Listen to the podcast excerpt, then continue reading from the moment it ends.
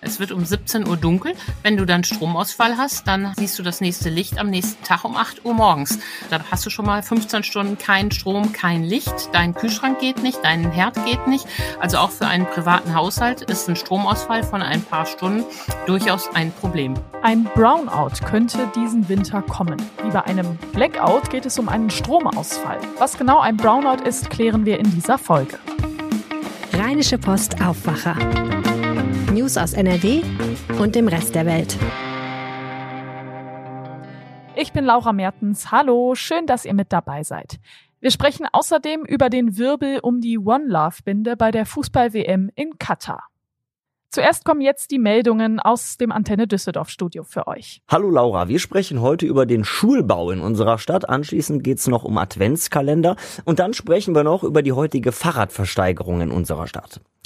In Düsseldorf werden in den nächsten Jahren immer mehr Schulen erweitert, neu oder ausgebaut, vor allem Gymnasien.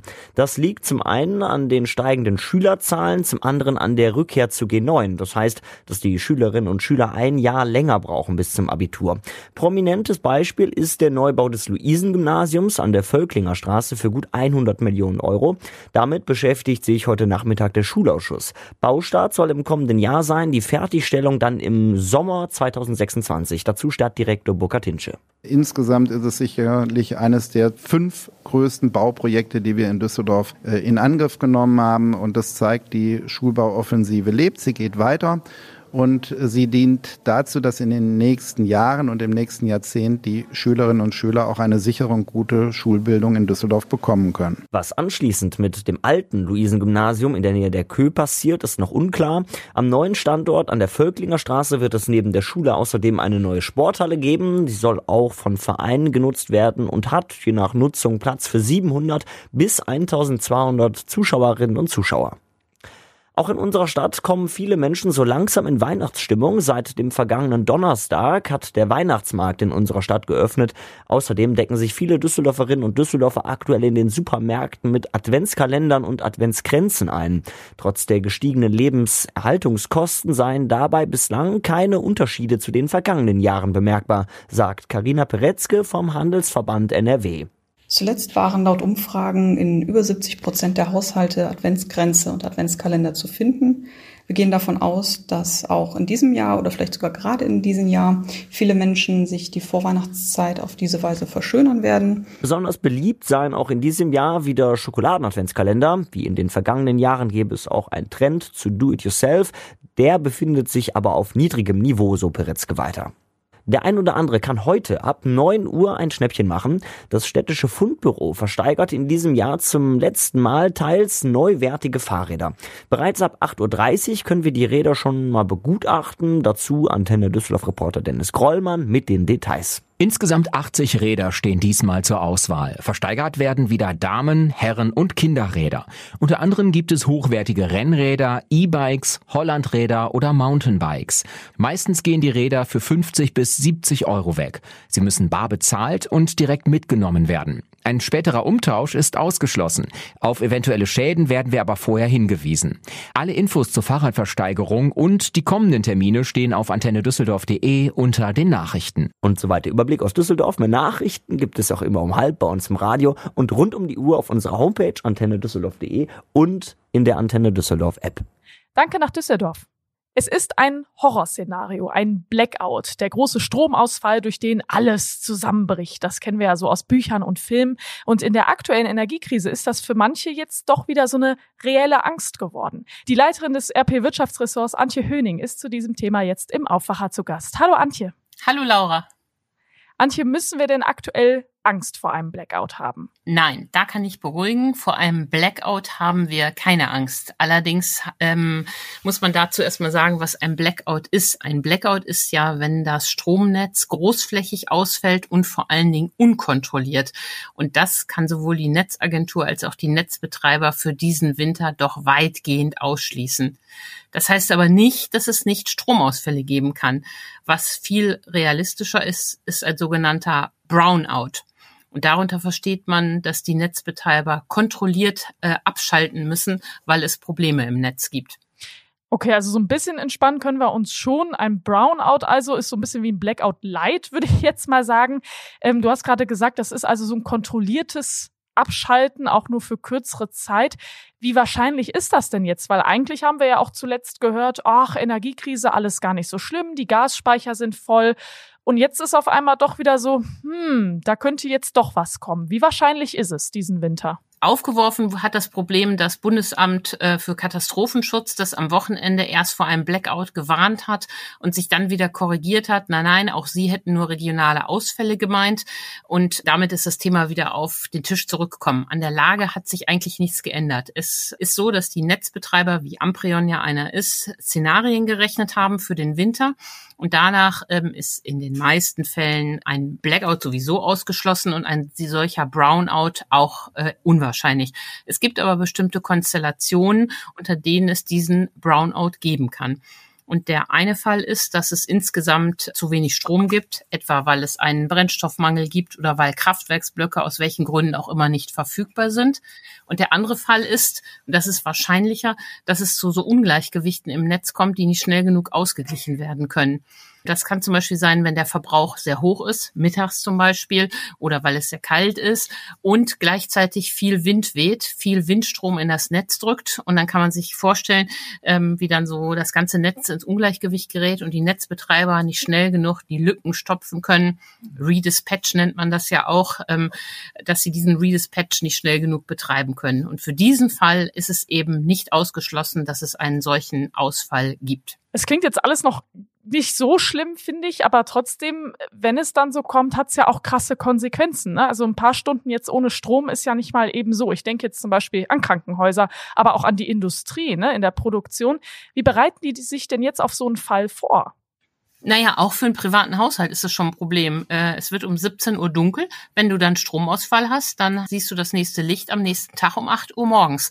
Also äh, da hast du schon mal 15 Stunden kein Strom, kein Licht. Dein Kühlschrank geht nicht, dein Herd geht nicht. Also auch für einen privaten Haushalt ist ein Stromausfall von ein paar Stunden durchaus ein Problem.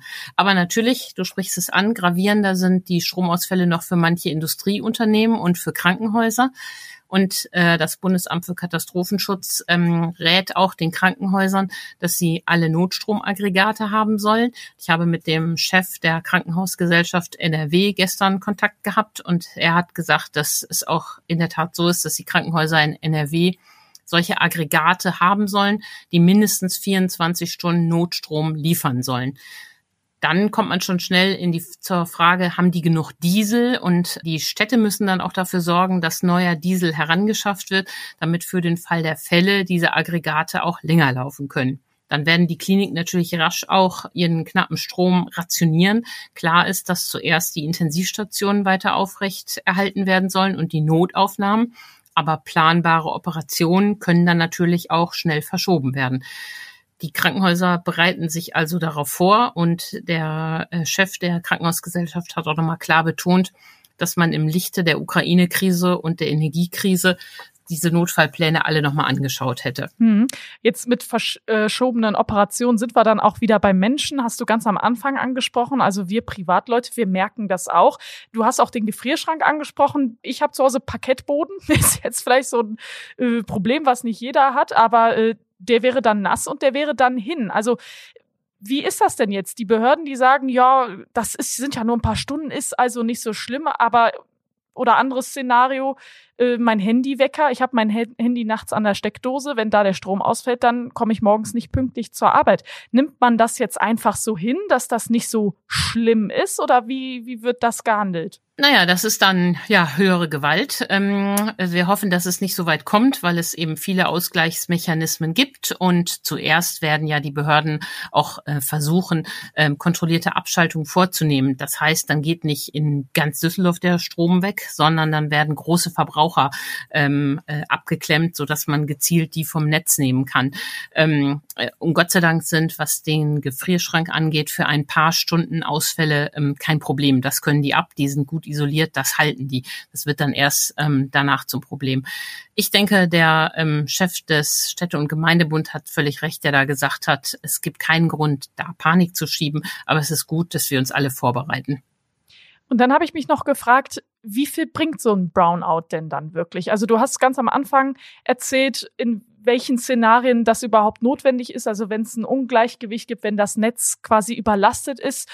Wie schnell habe ich denn dann Abhilfe geschaffen mit so einem Brownout? Das kommt darauf an, wie lange das Problem anhält. Das wird einem keiner zuverlässig sagen können, wie lange das der Fall ist. Wie lange weht der Wind dann noch so stark oder wann können weitere ähm, Kraftwerke zugeschaltet werden. Dazu kann keiner was sagen. Danke dir, Antje. Vielen Dank. Und wir machen weiter mit einem ganz anderen aktuellen Thema, die Fußball-WM in Katar und der Wirbel um die One Love-Binde. Die sollte ja die deutsche Nationalmannschaft unter anderem tragen. Die FIFA hat es jetzt aber untersagt und direkt auch mit sportlichen Konsequenzen gedroht. Martin Kessler aus dem Meinungsressort der RP ist dafür jetzt zu Gast. Hallo Martin. Hallo Laura.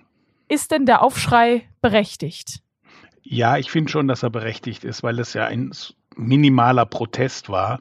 Es ging eigentlich nur darum, nochmal Flagge zu zeigen, nochmal zu sagen, dass die deutsche Nationalmannschaft und auch die anderen ähm, sechs Länder, die sich diesem äh, dieser Kapitänsbinde angeschlossen haben, wenn man so sagen darf, also die, wo auch die Mannschaftskapitäne mit der Binde auflaufen wollten, wollten eigentlich nur noch mal klar machen, dass sie ähm, für bestimmte Werte stehen und dazu gehört, dass jeder selbst bestimmen kann, wen er liebt, also was man als sexuelle Selbstbestimmung ähm, bezeichnet. Und ähm, dazu hat sich eigentlich Katar auch durch die UN-Menschenrechtskonvention verpflichtet. Also insofern ähm, ist das zwar ein politisches Statement, aber eines, das absolut akzeptabel ist. Ach, von mehreren Seiten kommen ja jetzt auch diese Ratschläge, ja, trotzdem machen und sowas. Was sagst du dazu? Nee, das werden sie sicherlich nicht machen. Ich vermute auch, dass da die Daumenschrauben kräftig angezogen wurden. Man weiß nicht, was hinter den Kulissen alles ähm, noch gesagt wurde. Nach außen sieht es so aus, dass äh, wer mit, äh, wer quasi gegen die Kleiderordnung verstößt, indem er mit dieser Binde aufläuft, der kriegt gleich von vornherein eine gelbe Karte und das ist natürlich schwierig. Dann ähm, nach zwei gelben Karten ist man fürs nächste Spiel gesperrt. Das hieß dann, Neuer wäre dann beim dritten Spiel gesperrt. Und ähm, ich könnte mir vorstellen, dass vielleicht die Drohung noch stärker war im internen Kreis, so dass der DFB eingeknickt ist. Ja, es ist, ähm, ich finde es nicht gut. Es, es ist natürlich jetzt zieht wieder einen ganzen Rattenschwanz nach sich dass man halt überhaupt ähm, äh, an Katar vergeben hat, das ist das alte Thema, ähm, und dass man jetzt äh, natürlich sich an die Regeln, Pseudo-Regeln halten muss, die der Gastgeber festlegt und dass die FIFA natürlich alles tut, um darin Katar zu bestärken. Ich finde es nicht gut. Ich kann es im Moment verstehen. Ich meine, wenn man teilnimmt, ähm, dann äh, will man natürlich nicht, dass die wichtigsten Spieler durch Gelbsperren dann ähm, ausfallen. Aber es zeigt sich eben, dass eigentlich fast nichts möglich ist, nicht mal ein kleines Zeichen. Hm, dass es ja doch geht, hat der Iran gezeigt. Die iranische Nationalmannschaft hat ja bei der Hymne geschlossen nicht mitgesungen. Das war ein Protest gegen die politische Situation im Iran. Glaubst du denn, die deutsche Mannschaft wird irgendwie ein Zeichen setzen?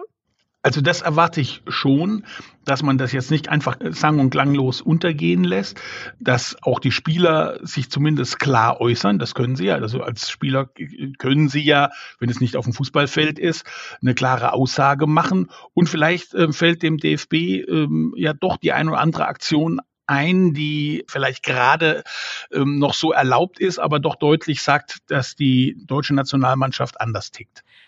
2010 hat Katar den Zuschlag bekommen. Gefühlt ist die Kritik an Katar aber erst ein paar Wochen alt. Also zumindest ist sie seitdem erst so laut. Ich habe mich gefragt, ist das nicht eigentlich total verlogen?